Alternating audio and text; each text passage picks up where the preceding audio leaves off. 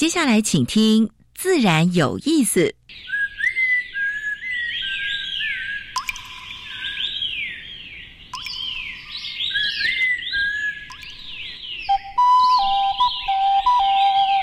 大自然是最能启发人心、最迷人的教室。透过鸟语、虫鸣，顺着山峰、水流，教给我们自然万物的盎然趣味与生命智慧。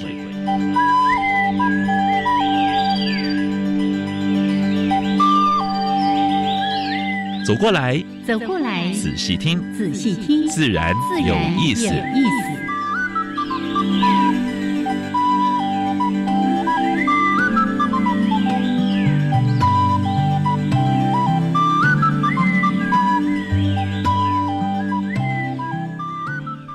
Hello，亲爱的听众朋友们，大家好，欢迎收听教育电台。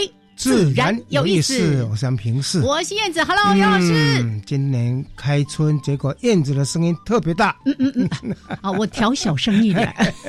有精神啊！呀，开春了，我们有雨水哈，希望今年风调雨顺。今天立春。对，哎，对对对，今刚好立春了，是要逢雨水，所以是好年。好年，好征兆。一景公喝你当啦，喝你当，对对对对。不过呢，过个呃年假，大家可能心里面有一点紧张，戴口罩，对不对啊？戴口罩过年，是，然后到公共场所一定要戴口罩。哎，老师，我说一个故事，是这个也请大家哈要互相的体谅哦。是，当然我们说到公共场所，特别像是一些大众运输工具啦哈，大家都戴口罩。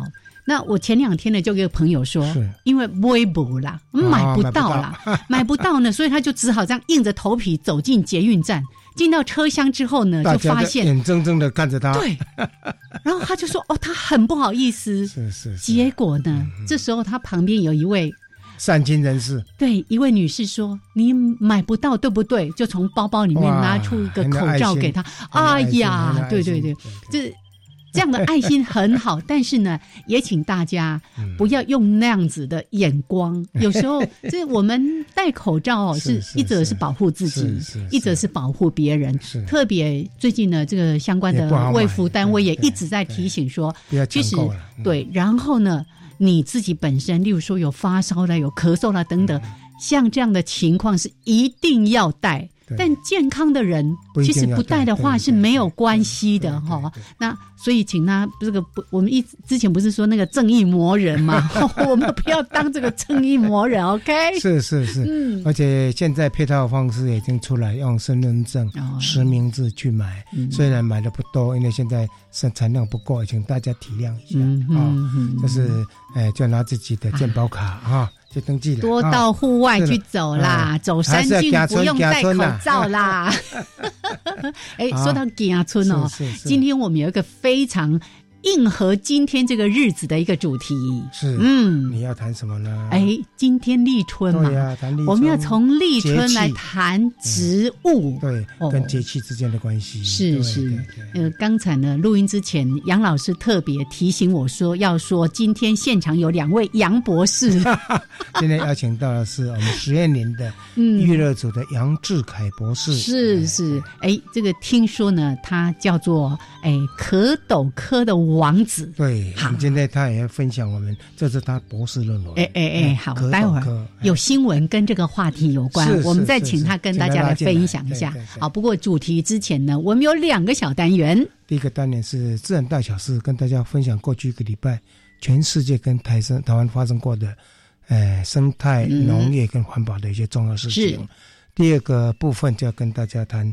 呃，今年的新主题就是入侵种的部分哦，熊脑筋呢？对呀，对呀，对呀，也是跟今天的来宾也有点关系。哎，是是是，特别为了他所任职的 单位呢，来谈这个话题。是是是是，好，OK，那我们是先加入第一个小单元，自然大小事。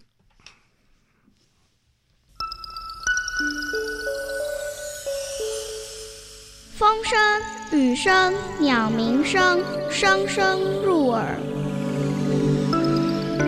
大事、小事、自然是事事关心。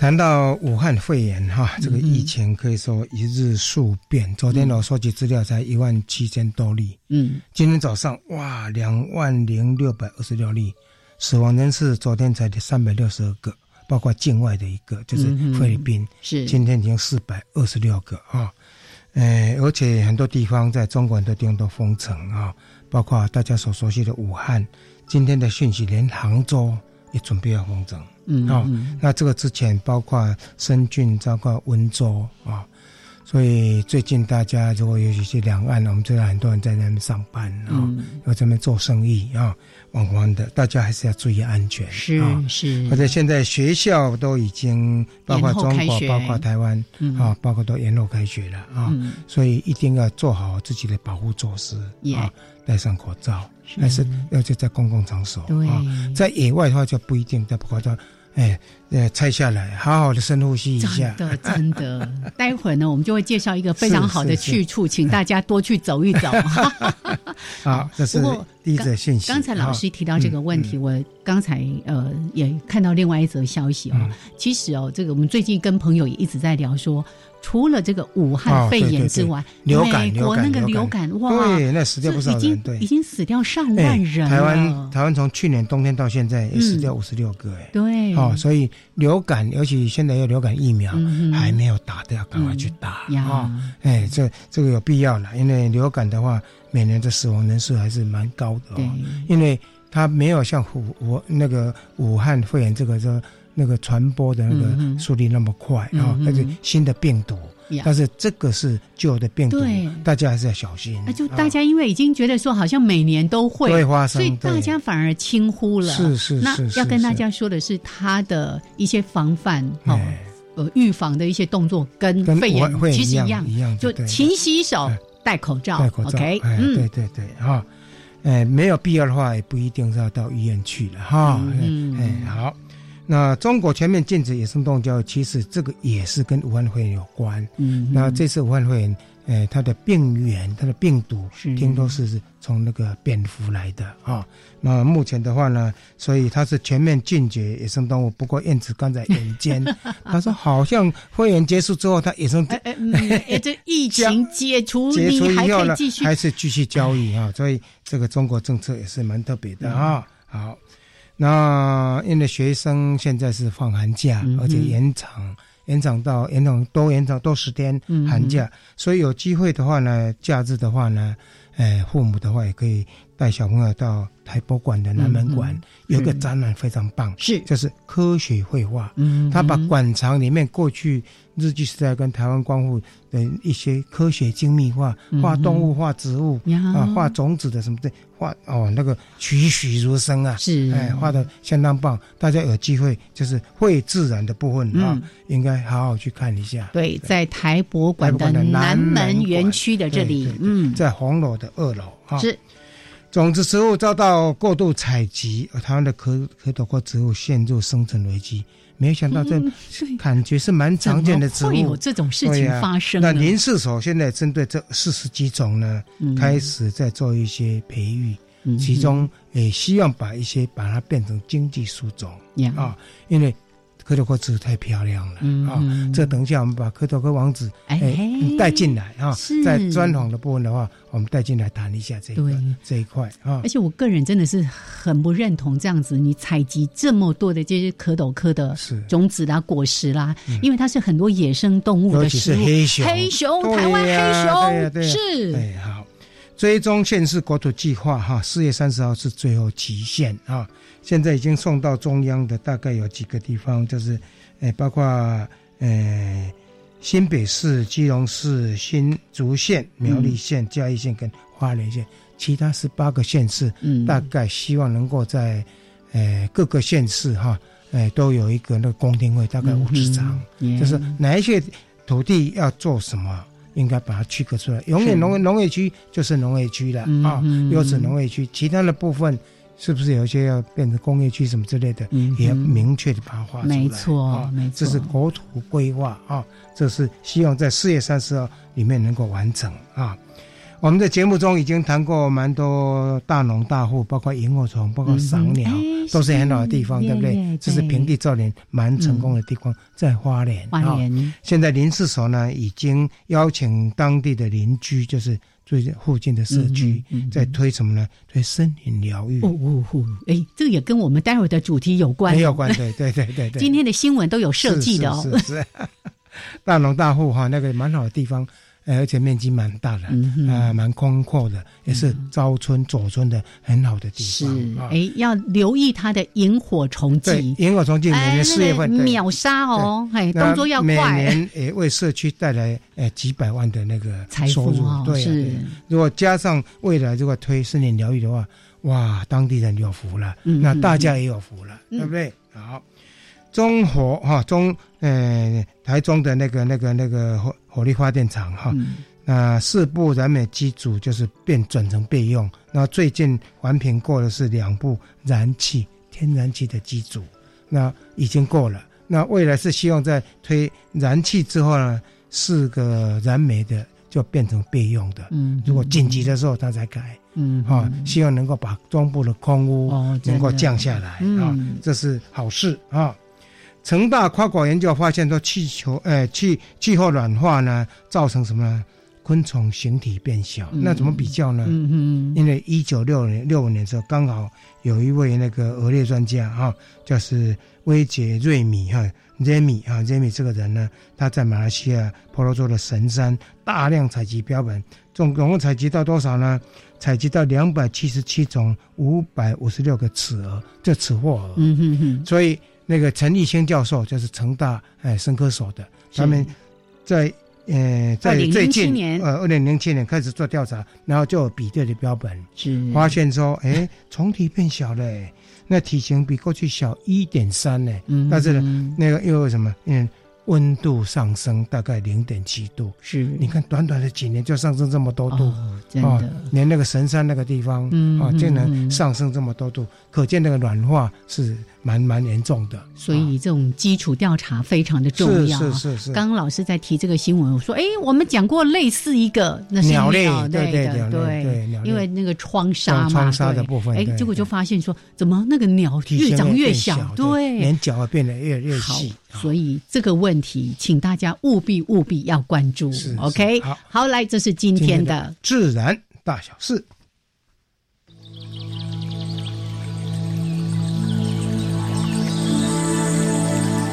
别的地方找不到，别的地方看不到，别的地方听不到，台湾飞鸟。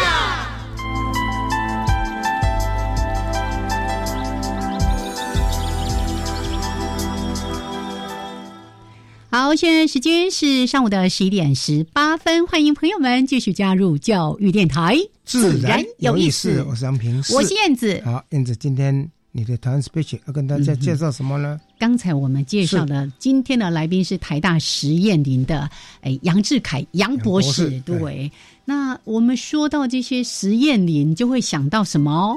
嗯，木材，想到木材，想到那些针叶林啊等等的。好，来讲一个。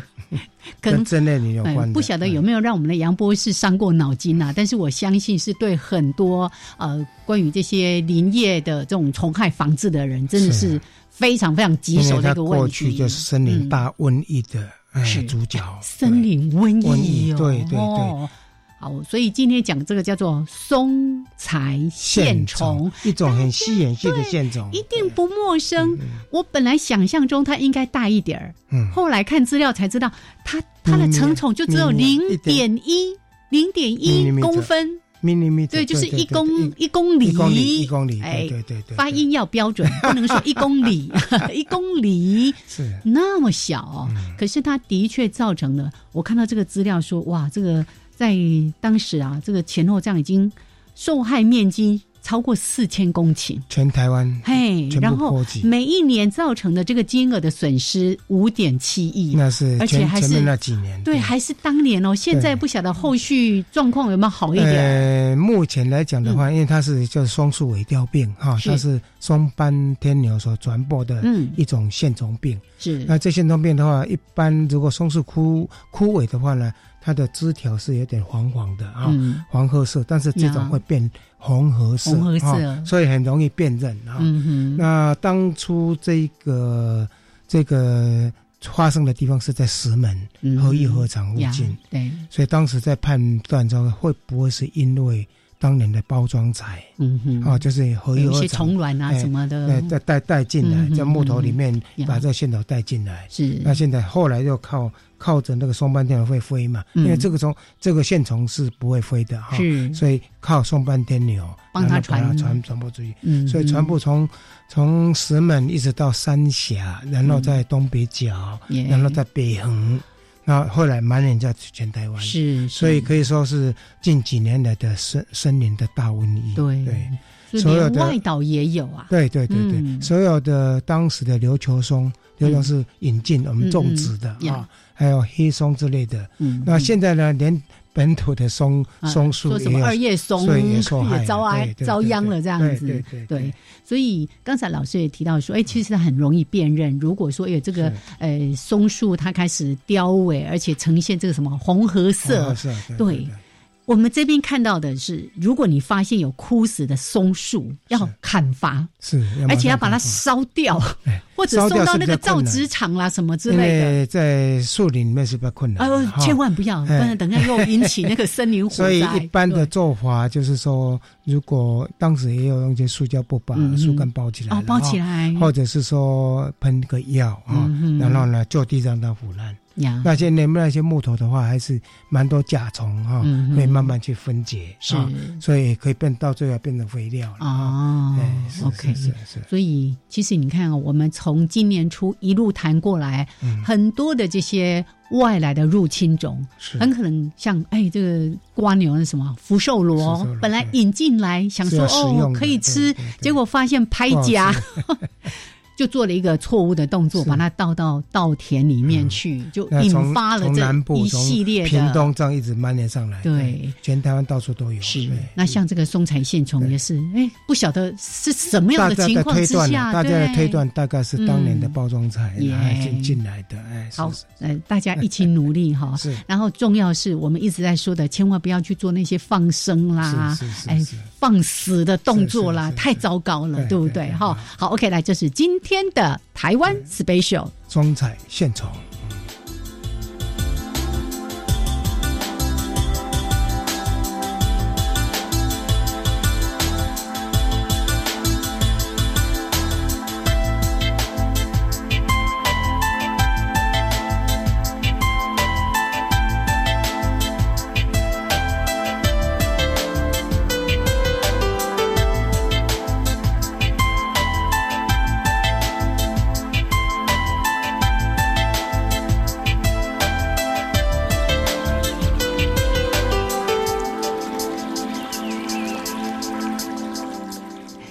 现在时间是上午的十一点二十三分，欢迎朋友们继续加入教育电台，自然有意思。三平四，我是燕子。我们现在所访的是台大实验林的预热组的杨志凯杨博士。哎，Hello，哎，各位听众朋友，大家好。哎，我是台大实验林预热组的杨志凯。哎，也是相传中的蝌蚪科王子。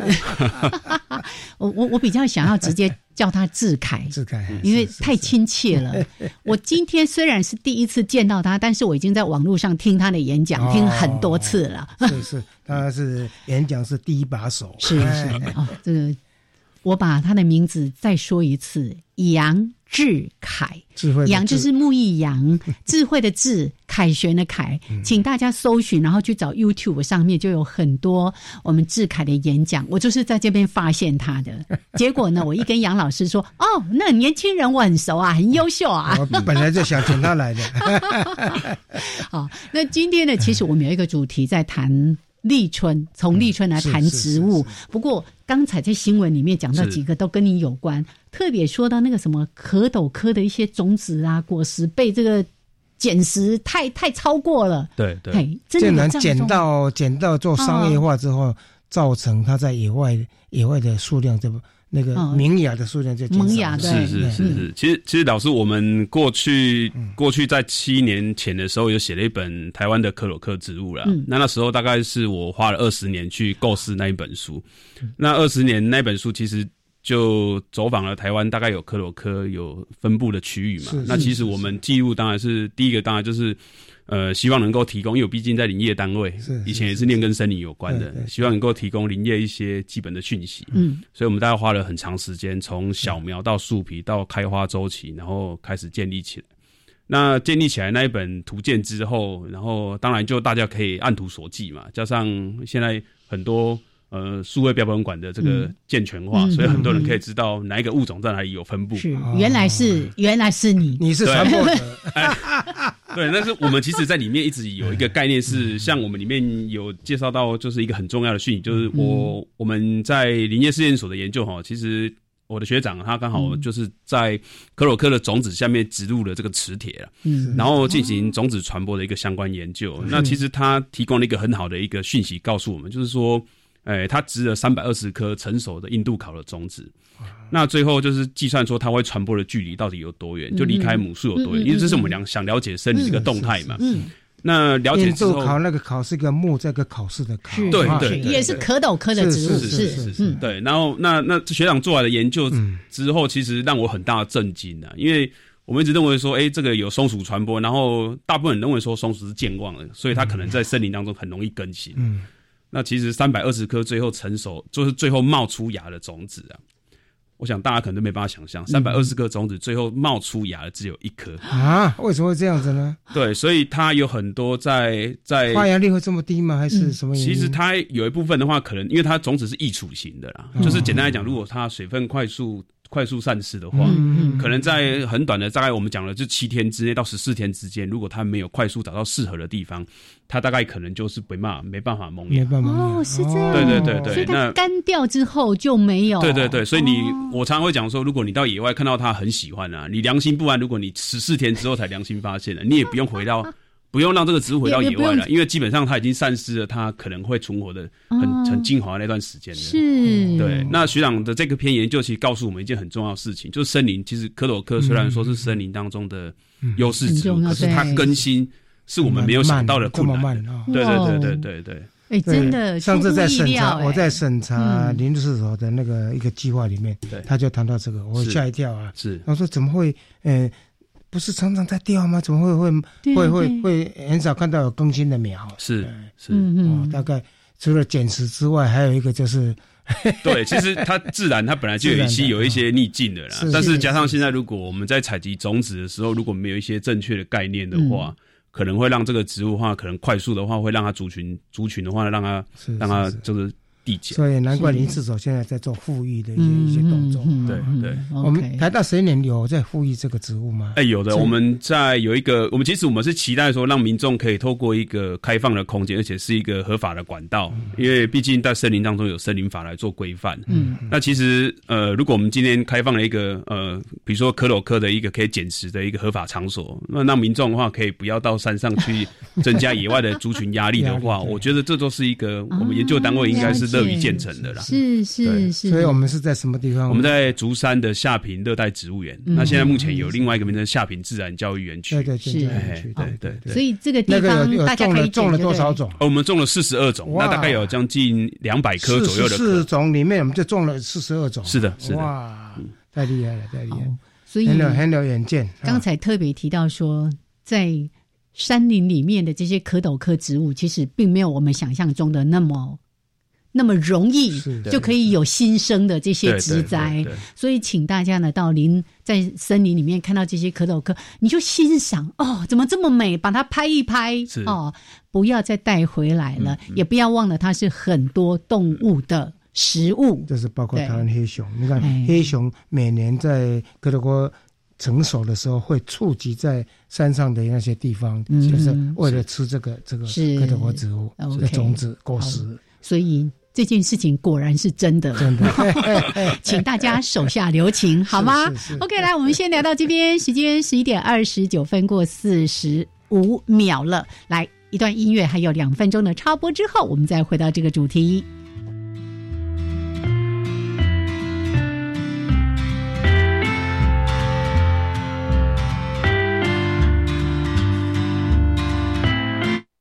室里的学习太单一、太无聊，让你失去学习的乐趣吗？学习不应该是单向传授、无感背诵，而是探索、发现、感动的过程。户外教育让孩子走出教室，重拾好奇心，让学习更贴近生活。现在就到教育电台 Channel Plus 主题频道，搜寻“山林里的探险家”，带你真实感受与知识碰撞的感动。医生啊，我吃药啊了后，全身起红疹，吹破还个发烧，那呢？食药期间有起疹、吹破、脑疼、目睭红、发烧，都有可能是药物过敏哦。正当使用合法药物，造成严重药物过敏住院，可向药害救济基金会咨询：零二二三五八四零九七。以上广告由卫生福利部食品药物管理署提供。姐姐，我们老师说要多吃含纤维的食物。你在外面吃饭要注意有没有纤维哦。啊，为什么要吃纤维食物？因为纤维除了可增加饱足感，作为体重控制好帮手之外，也可以帮助排便，作为肠道的清洁工，降低罹患肠道疾病和慢性病的风险。好好好，我会记住老妹的叮咛。我去宿舍喽。以上广告是由教育部提供。加外加外，阿玛波拉，扎根格玛西卡斯达斯，迪加古拉布古列列。大家好，我是来自台东的胡代明，这里是教育电台。那罗哇那咿呀那呀哦哎呀，那是你呀鲁玛的呀恩哦，朋友们就爱教育电台。好，现在时间是上午的十一点三十二分，欢迎朋友们继续加入教育电台，自然有意思。我是平视，我是燕子。我们现在所访问的是台大实验林的预热组的杨志凯杨博士。是，来今天志凯呢，要在这个美好的日子立春呢，宣告春天来临。那一直会说的啊，家村家村。那我们刚才也提到说啊，这个最近的这样的一些疫情啦、流行感冒啦等等的，大家多往野外走一走，身体会更健康。对，运动，然后呢，深呼吸，是，嗯，等有氧，对对对，还有人多的地方不要去啊。你一讲的话，会一堆人跑到焦山去的。大自然有足够的新鲜而美好的空气。好了，今天的志凯来到节目里面，要跟大家来分享。而且我要先预告哦，我们有四季之约，今天是春之约，来立春呢，谈谈植物。那我刚才就在跟志凯说，哦，我其实我当时想这个题目，我觉得很美，但是呢，后来开始要准备的时候，就发现说，那我我们该从何谈起？对对对对，是从花开始，还是从嫩叶开始？哎，还是从？萌芽开始，哎，志凯有他自己的方角度来切入，因为他对于民俗植物，哦，我超佩服他，把植物跟我们的生活，跟我们的一些什么，对，都可以融在一起。所以由你来开题吧。嗯，其实其实我想今天跟大家分享，其实跟刚刚杨老师谈的那个外来种，我可能觉得可以跟老师呼应一下，因为。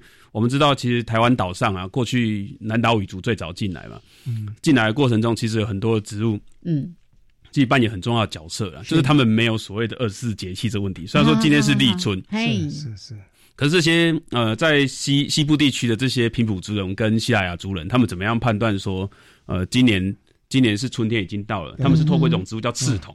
啊，是哦，刺桐现在。还有一些那个什么露树啊，也是刺桐啊。对对对对，那刺桐开花的时候，代表说今年新的一年的开始。哦，对，新年一年开始。那可是这个样子的民族，对于这样子的植物，其实它有特别的讯号会在里面。哎，就是等于一个对对对对对。那他们认为说，如果先先展叶，后开花的话。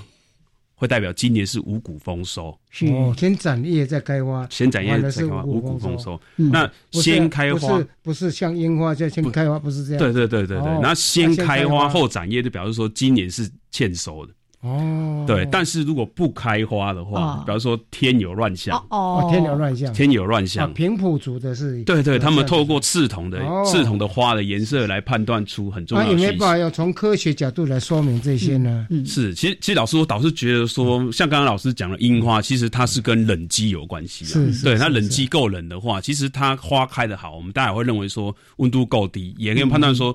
呃，这可能是老师的专业。就我们的我们的判断，可能认为说，哎，有一些虫可能对于低温的话，是对来讲是一种很致命的伤害。那虫毕毕竟可能会杀掉的话，可能大概。呃，今年的收成就会好，所以我觉得这个是一个很重要，就是借由植物的，因为植物可以反映啊这一年下来的温度的累积的环的状况嘛。是，那蛮有道理的哈。嘿，对对，然后就可以能够回应说，哎，今年到底是好还是不好？嗯，那因为毕竟是立春嘛，立春的过程中，我想过年过节大家都会很认为说，哎。过年要去哪里？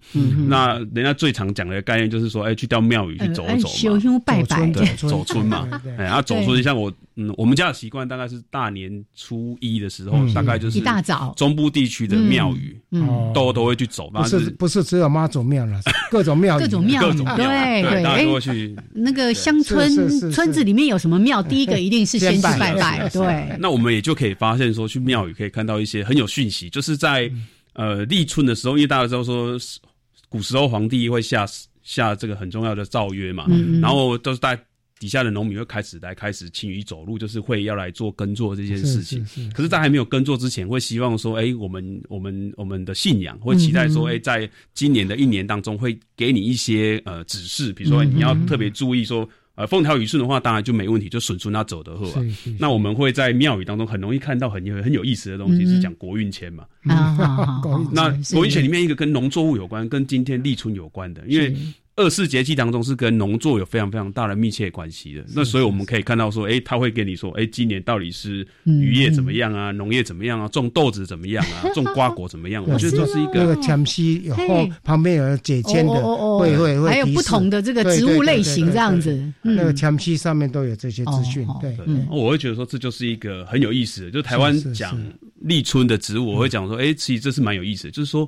跟植物没有什么，没有什么太直接的关系，但是会告诉你说，在今年的栽种过程中，应该要注意什么样的方面。嗯，对对对。不过立春这个时候好像碰到常常会遇到一些寒流，嗯，所以对寒害啦什么之类的，呃，最近农民也要稍微注意一下，不要以为春天就到了，其实呢还有可能北方的寒流。是是是是是。就像这几天，其实温度也算低哦。对，所以我觉得，其实我们在看立春的植物的时候，其实因为植植物的反应，像我们刚刚讲的，先展叶后开花，先开后展叶，这是两种很很不一样的意思。那刚才老师也讲到说，哎，如果今天温度的改变的话，其实对人来讲，就比方说我们今天在在节目上谈的，就是感冒这件事情跟流感这件事情，也在这段时间。对对。所以过去很多的俗谚会在这段时间会告诉我们说，哎，比如说如果今这个今天。哦，今天如果今天立春呐，立春的话有两种说法。可是如果在在台北来讲的话，立春大概下雨的机会很高。很高。在南部地区，立春现在是大太阳。嗯。所以他们讲说，今天立春的话，如果是。阳光普照的话，今年是五谷丰收哦。可是这个跟在北部地区来讲的话，可能这个地理位置就会有一点呃不同的解释，因为跟环境气候的一些变化这样哦。那这个是相当有意思的，是是。那立春之后的话呢，是以你来看植物，呃，从从生理学家、植物学角度，哪一些植物是可以值得去注意的？有没有？嗯，其实春天哦，春天其实植物是百花齐放啊。那其实我们一直会讲说，那春天到底什么样的植物其实是告诉我们春天来了。如果以如果以呃森林植物来讲的话，大概我们会知道有有一个科别叫做报春花科。啊，报春花哦，最近 正在开。对哦，那报春花科其实是很经典的、很经典的植物。那台湾岛上的报春花科基本上都比较偏中高海拔，偏中高海拔，偏中高海拔，所以其实还是跟。跟燕子跟老师讲的，就是说，哎，到了春天的时候，其实走春，其实还是希望说鼓励，呃，鼓励社会大众，然后有机会，然后到野外去走一走。嗯，那其实报春花科可能其实是第一群植物，但其实，在之前的话，我们已经知道，就是有梅花，其实已经可以跟你讲说春天的来临了。嗯嗯，那这个也是极度跟这个冷季有关系。如果今年冷季够的话，花就开来非常非常的茂盛。所以今年呃，我们在新义乡的观察，可以看起来今年的花况其实。呃，相当的好，但是它还是集中非常非常的短期。是是是，信义花、信义乡都是每年大家去欣赏梅花的地方。对，那边的梅梅子的产业也做的还不错啊。不过已经季节过去了啊。哎，是是。哎，产品应该是还有啦哈，大家大家去大家消费了，哎，要加 加减给他们高官一下。一下，对对对。所以刚才呢，哎，我们的志凯说的一件很有趣的事情哦。什么样的花或者什么样的植物，它透过什么讯息来告诉我们春天来了？是，啊，因为我就觉得好有趣哦。这个是我们可以在。大自然当中，包括我走到植物园里面，我就可以开始要来观察的。是是是是，其实其实观察植物在台湾的南岛语族，其实它有它的它有它的生生态智慧了。比如说，他们知道说，在梨花开花的时候，代表要开始播种小米。梨花，梨花，梨花。所以，其实，在在我们感感觉到台湾岛上的这个生态智慧有意思的东西，像哎，我们知道布农族的话，看到梨花开花，开始播种小米，它有所谓的开垦季。嗯，那开垦季当中的话。其实他们会希望说，哎，小米的话能够跟呃我们所谓熟悉的台湾芒或者是熟悉的五节芒，跟它一样的这个长得非常非常高大。那上面的话呢，在叶鞘的前端会放上无患子。嗯，那有讲说，哎，无患子什么意思？这样子呢？这其实就是很有意思。那我们问了，我们问了这个祈祷，那问了这个长老，嗯。他们说呢，希望说呢，小米能够跟这个无患子一样，就是不要受到这个病虫害的感染。哦，它是野生的，比较少病虫害。对，那另外就是这个台东地区的话呢，解释的话呢，当然是我觉得这个如果真的可行的话，会成为全世界的。全世界粮食的福音呢？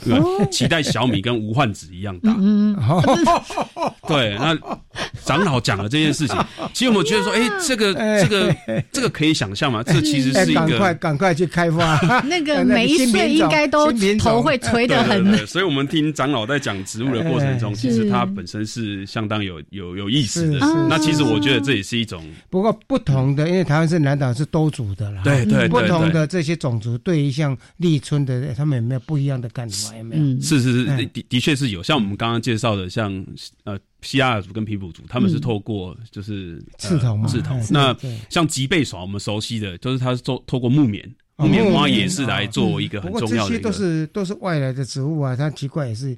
那时候就已经用这些来当对，其实一个指标哈。对，老师，其实他传递的讯息，其实像阿美族人，如果看到刺桐开花，代表是飞鱼季节即将来临，所以我觉得他同样的一个时间点，他可能可以透过呃靠海的民族、靠山的民族，他有不一样的一个呃农事要来进行进行来。跟我们森林比较接近的，像布农族有没有特别的？有没有特别的春天的这个这个花有没有？是老师，其实我们 我们刚刚讲的可蚪科植物啊，其实可蚪科植物在布农族的传统智慧里面呢，可蚪科花期的话，基本上也是三月，从二到三月开始，所以凡是只要看到它开花，也是就是要播种小米，播种的播种的时间点。那小米是原住民非常重要的粮食，是对对对。我想象那个小米。跟无患子一样大，大颗。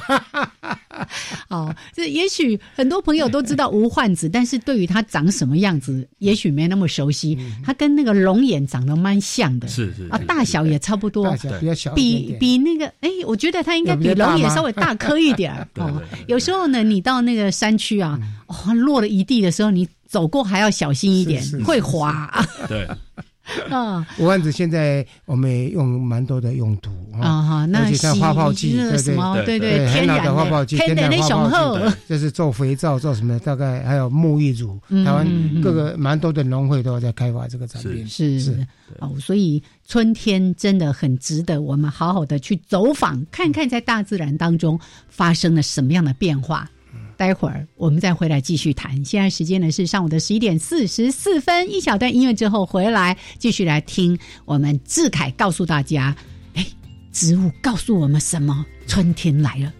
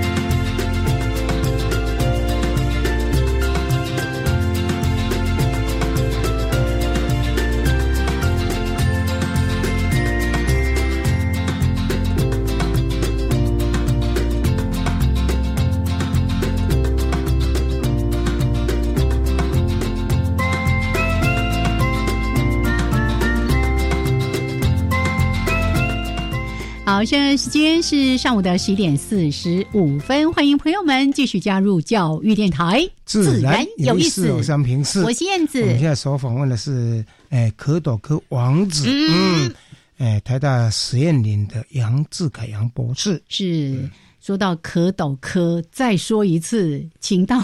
森林里面、大自然里面的时候，不要再剪了。虽然它太漂亮、太可爱，你也可以玩一下了啊！不不，志凯刚才教我们一个方法啊，什么时候可以？什么样的可躲可植物？哎，你协助他埋下去，哎，什么样的把它可以带回家？你能不能说明一下？呃，其实可以啊，对，我们到我们到野外的话，其实水的话，大概是会一定会必必备的嘛。对，那其实你可以倒一点点到杯子里面，然后那当然你要先够喝水哦，不要不要把你的水全部都倒掉。那野外种子的话，因为捡食毕竟是在欧洲或者是在我们的邻近的这个日本哈，其实它都是一个很重要让小朋友。忘了草湾找不着，给他就跳不完。对对对，那你。但是在在台湾岛上，可能这样子的方式可能不太恰当了。但我们觉得可以，还是希望来鼓励捡食，因为其实让小朋友走进自然是很重要的事情。是是，因为现在太多小朋友自然缺失症了。真的，对，那 那我们的可洛科其实是一个很好让小朋友进到这个门的。那就是很简单，你就是把你想要的果实，你想要带回家，但是你要先思考一下，这果实到底能不能在森林当中让它继续萌发？你就把把种子丢到水里，水里面，应该说把果实丢到水里面。马上如果往下沉的话，嗯，那就表示说种子是有孕的。那这是在林业界当中非常非常非常非常很务实的一个经验，就是随选法。哦，随选法。对对。那如果是浮起来的话，就表示说它种子是哎，对，它是不饱满的。嗯嗯嗯。那这些你要带回家，带回家。对你不会不会有良心不安的问题。对对对，因为它本身就是没有受孕的，或者是说种子胚乳发育不全，所以它里面有空洞，产生浮力。那这些种子你就可以带回家好好的使用，被虫子住了哈。所以这个比较能够两全其美啦。当然，就是说捡拾这些蝌蚪科的果实，对很多人来说那是一个很很大的乐趣。但你好了，你捡好，刚刚说的水选，对，如果沉下去，表示这一棵植物，这这颗果实它是可以。在萌发新芽，长出一株，也可以顺手，就是稍微挖一下，让它对对种起来，种起来。是，对对。隔年你还可以去看，哎，结果小苗长出来，小苗长出来。是啊，如果说像很多，它就已经干掉、硬掉的，那都可以带回家。哦，那这样我就比较放心了。蛮好的一个一个选种法啊，是是是。这是附带提一下，也许我们改天有机会好好再来谈一下蝌蚪科的植物。来，回来继续来走春哈，从春春天我们刚才。特别提到说，哎，看到原住民他们的一些智慧，对，报春花啦，这个刺桐啦等等的，我们来说一下，可能是更多的听众朋友在生活里面，从野生的这些植物开始来谈，谁来告诉我们春天来了？哦，我知道 有一种。通通泉草。哦，通泉草是在春天时候开的，嗯，对对，整群在水边非常漂亮，对，所以所以现在走在台北市的街道上，其实很容易能够看到通泉草，现在就在就在草地旁边，然后就绽放着。台大校园也有，或者一些公园也有啊。对对对，那另外像立春到立夏这段时间，我们会经过一个很重要的一个节气，就是所谓的清明啊。嗯，哎，那清明的话，其实清明如果再加一个草的话，叫清明草，也就是各位寿草，寿草，对，也就各位。一个密字旁，在一个接受的受，对对。那寿草其实它的发现历史，应该也就跟台湾的植物学的开端其实很有关系的。刚刚杨老师有讲说，哎，会自然这个是会自然的这个特展，希望大家到台湾博物馆走一走。是是是，其实。一八五四年哦，其实最早的植物学开始从淡水开始的那那一个很重要新叶嘛。可是后面有一个很重要的一个叫史温侯，史温侯其实他在他的在他的这个台湾的很很最早期的植物名录当中就已经描述到了寿草这个植物，所以呃寿草刚好也跟时节上搭上关系。所以我觉得呃各位也有机会在台北市的街道上，特别是呃没有遭到太多人为干扰的，都有机会能够发现寿草。那寿草非常非常漂亮。跟公园都还有，对校园有时候那个操场的草地，是是，但现在它已经被列为至少是濒临或者是那个珍贵必树里面的，对对对对，就是非常稀有，所以大家请用看的。对，这个最小的兰花啊，就是小小的，那长得还蛮漂亮的，地生兰，对对，那个盘旋的那个花真的是超美的，对。对，好，所以。看了通泉通草泉草在寿寿草草，还有什么我们要注意的？嗯，还有这段时间，其实我想各位都会看茶花哈。嗯我我想要特别跟大家介绍一下，其实台湾有一个很重要的野生资源呢、嗯就是现在如果你去到了大概呃从海拔五百公尺左右到两千公尺之间，嗯其实只要去到呃森林当中的环境，有机会可以看到台湾原生的山茶。嗯那台湾的原生山茶也是在春天最早跟大家报讯的一一群植物了。嗯耶对，那大家最直接联联想到的话，当然就是呃民以食为天嘛，嗯所以吃毕竟很重要。所以苦茶油这个东西，就是还有就是我们熟悉的哦小果油茶。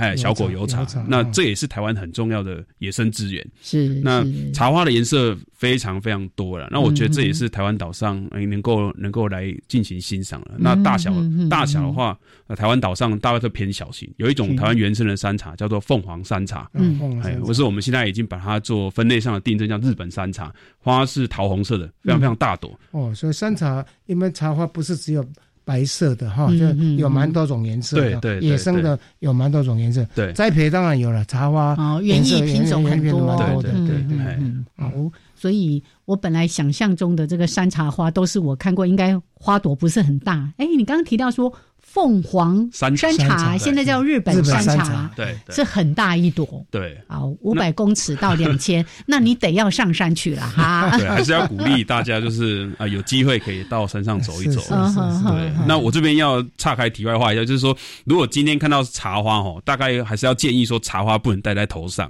因为我们觉得说哦，其实呃，我们知道是但容易断断头啊。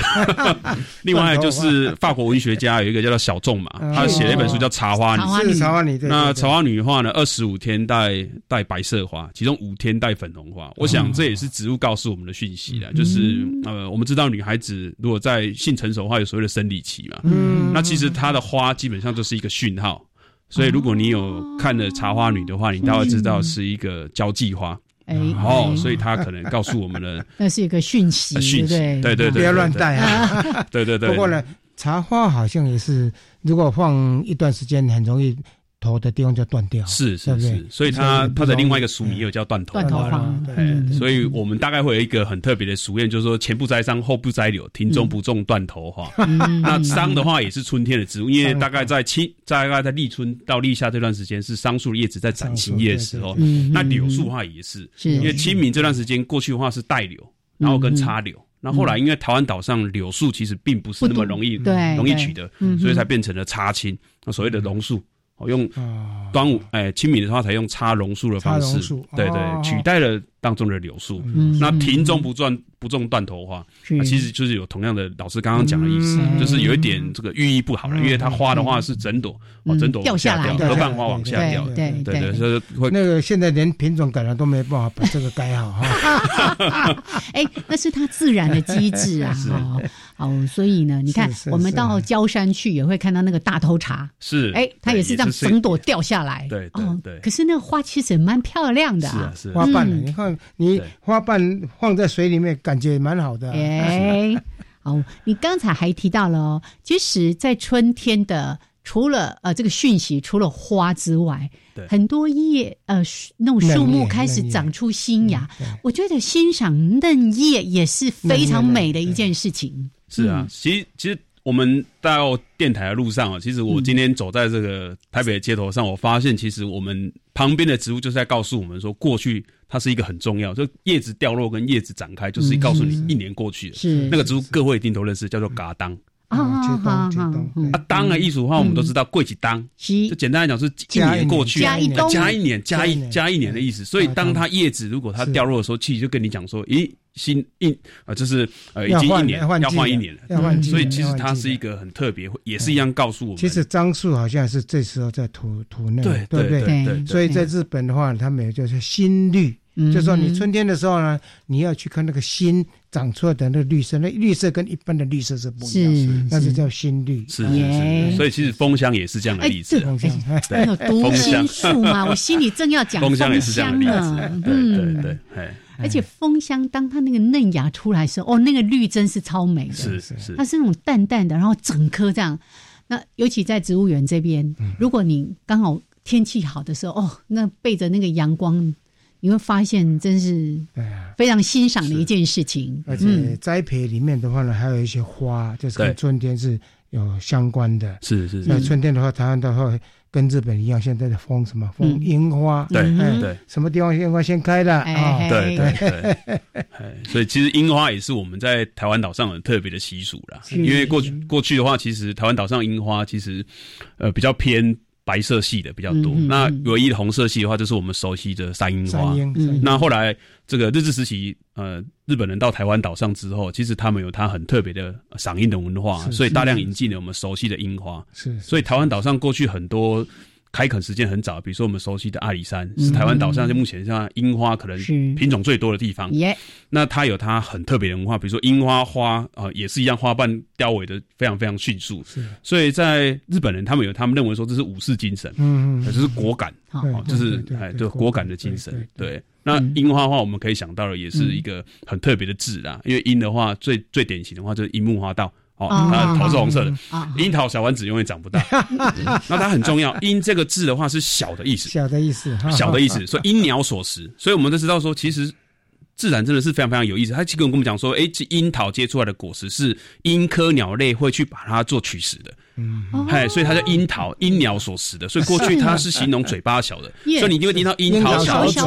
哦，所以这是一个。自然当中跟我们在形容人的话的连接，对，但是你不会形容一个人是水蜜桃嘴，对对，所以就是会形容，哎，其实音的话其实就是小了，所以我们大家也会用这样的方式来做很特别的。对，你看那个山樱结的果实就小小一颗，可是像有时候我们市场买的那个樱樱桃就挺大一颗的，那不一样的。山樱其实可以吃了，但是有点苦味，生生下小，但是也有人专门在收集做做成酱。嗯，对对对，已经开始，对对对，耶耶。耶，好，那最后还有大概两分钟的时间，我们再继续往外走。你看这些植物，当它吐出新芽的时候，除了刚才说的像枫香啦，还有什么樟树啦，哈，还有什么我们可以特别好好在这个季节也去观察一下的，嗯。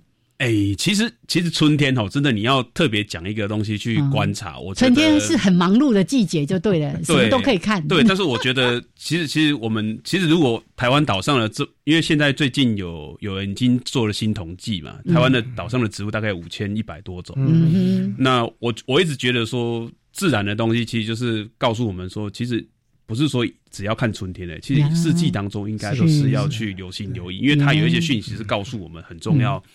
应该要做什么事情？比如说，如果今天呃开的花，你其实如果欣赏它，其实也是一种视觉上的所谓的疗愈啊。因为我们知道绿色的话，基本上在目前现在的色彩学是跟肝脏是有关系的，所以常会有人讲说到户外去走一走的话，会对身体是一个极度放松。那现在看来的话，其实它有它的道理在。就绿色这件事情的话，是有它的道理在。那不同的颜色其实是。哎，给人家感受不一样。比如说，刚刚燕子讲说，在看风香的红叶的话，表示你是一个很热情的人呐，所以你会关注它的红色叶子。对，那可能会透过色彩学可以知道你现在心情到底是属于是平静的，还是属于是这样子。所以你它的读心术，它真的读心术哦。我爱看它四季的变化。对对对对，所以我倒是觉得说立春这件事情的话，其实就是说，哎，你如果没有认真的好好观察一个植物的话，大概是一个很好的起始点。是了，是了，对对对，你可以观察它在。在一年四季当中，对，然后告诉我们什么？春天的花可以说太多了，包括紫藤啦，也是最近要开了，对不对？啊？所以，其实今天我们呃也特别提到说，后续我们这个四季之约哦，每一次其实能够谈到说啊，大家可以特别来关注观察的，能够谈的物种是很有限，是，但是这个话题其实是提醒大家。张开你的双眼，迈开你的双脚，开始可以招春啊，招春啊，对，大自然有这个无限疗愈的能力。来，今天来非常的谢谢我们的王子，谢谢王子，好，也谢谢听众朋友，我们下礼拜见喽。OK，拜拜，拜拜。